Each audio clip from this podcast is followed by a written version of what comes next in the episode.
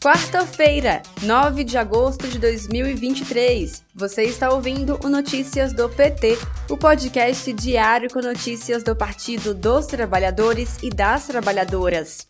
Eu sou Thaisa Vitória, trago para vocês os destaques do dia.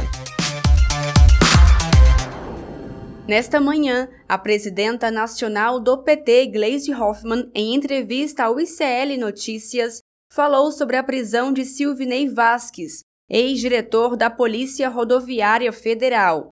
Em 30 de outubro, dia do segundo turno das eleições, a Polícia Rodoviária Federal realizou blitz que interferiram na movimentação de eleitores, sobretudo no Nordeste, local em que o então candidato Luiz Inácio Lula da Silva tinha mais vantagem em intenções de voto.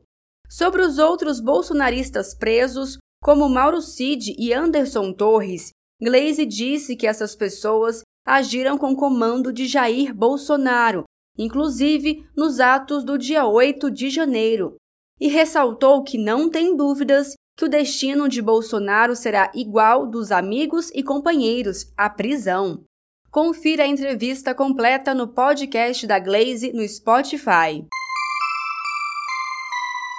O relator do projeto do Desenrola Brasil, deputado federal Alencar Santana, disse que o texto pode propor um limite de juros para empréstimos via cartão de crédito. Segundo o parlamentar, o objetivo é esperar os bancos diminuírem as taxas espontaneamente.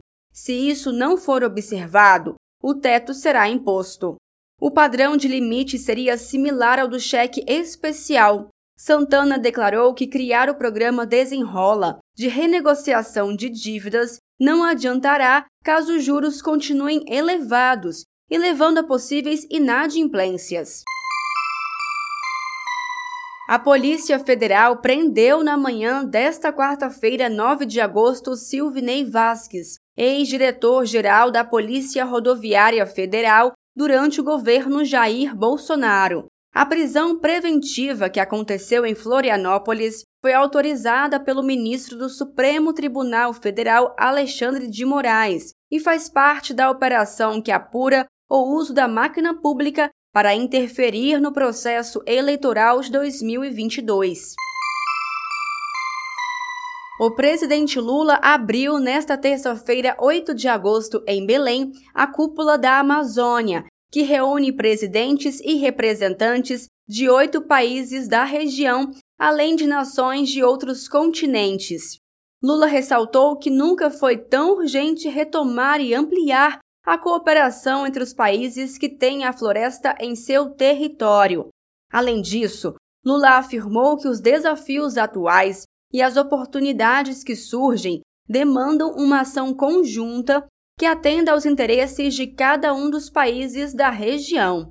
A cúpula, que termina nesta quarta-feira, dia 9, reúne os países signatários do Tratado de Cooperação da Amazônia: Brasil, Bolívia, Colômbia, Equador, Guiana, Peru, Suriname e Venezuela.